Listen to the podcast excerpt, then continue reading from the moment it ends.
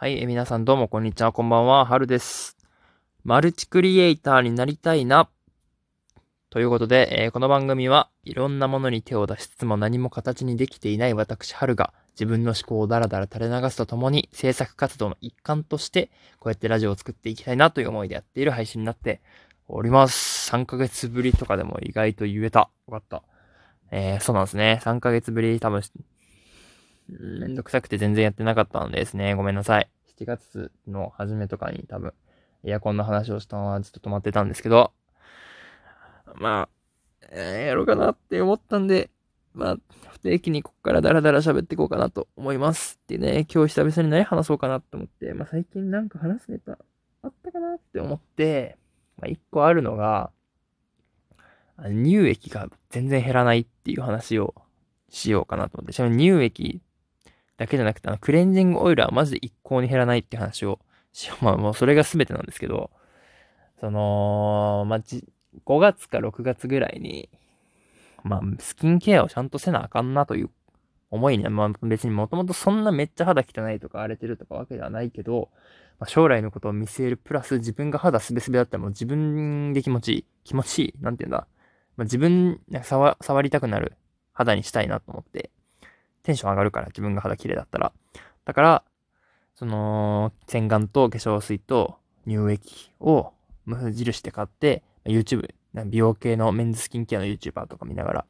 で、その人が言ってたのが、まあ、メンズでも週1ぐらいは、あのー、なんだ、クレンジングをした方がいいと思う。クレンジングも、あの、わか、わか、わかってない。メンズ、なんか忘れちゃったけど、なんでした方がいいのかは、まあ、した方がいいみたいに言ってたから、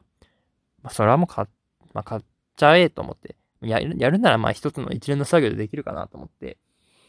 買ったんですね。しかも全部その無印のもうあの大容量みたいなやつを一番でかいやつ買ったんですけど、まあ、もちろん洗顔は毎日朝いわゆるするから、まあ、それなんか朝しない方がいいとか夜しない方がいいとか、いろいろあるけど、まあ自分は朝夜どっちもするので、洗顔はまあ順調に減ってる。で、化粧水も、例えば朝洗ったらそのまま化粧水する。で夜、まあ、例えば日が剃った後もその後化粧水するし、夜、お風呂の中で、なんだ、洗顔して、シャワー浴びて出てきて、タイミングでもすぐ化粧水するっていう、なんかルーティンみたいなのができてるから、化粧水もまあそこそこ減ってきてる。ただもう誤算だったのが、あのー、その流れで化粧水バチャー、バチャーともやらないけど、まあ塗って、もうその直後に乳液塗ったらいいのかなって思って最初はやってたんですけど、まあ、ベッタベタのベッタベタになるから、ダメなんかと思って、友達とかに聞いてみたら、それはちゃんと化粧水は浸透させてからみたいな。ある程度、ちゃんと肌が、に吸収させてから乳液を塗って蓋をするみたいな感じの話。まあ、それが正しいかどうかは別として、まあでも多分、それやったら別にそこまでベタつかなくなったので、多分正しいし、多分まあ理屈的には多分合ってるんだろうなって思ったんですけど、それの悲しいことが一つが、あの、一連の動作じゃなくなるんですよね。あの、化粧水パンやって、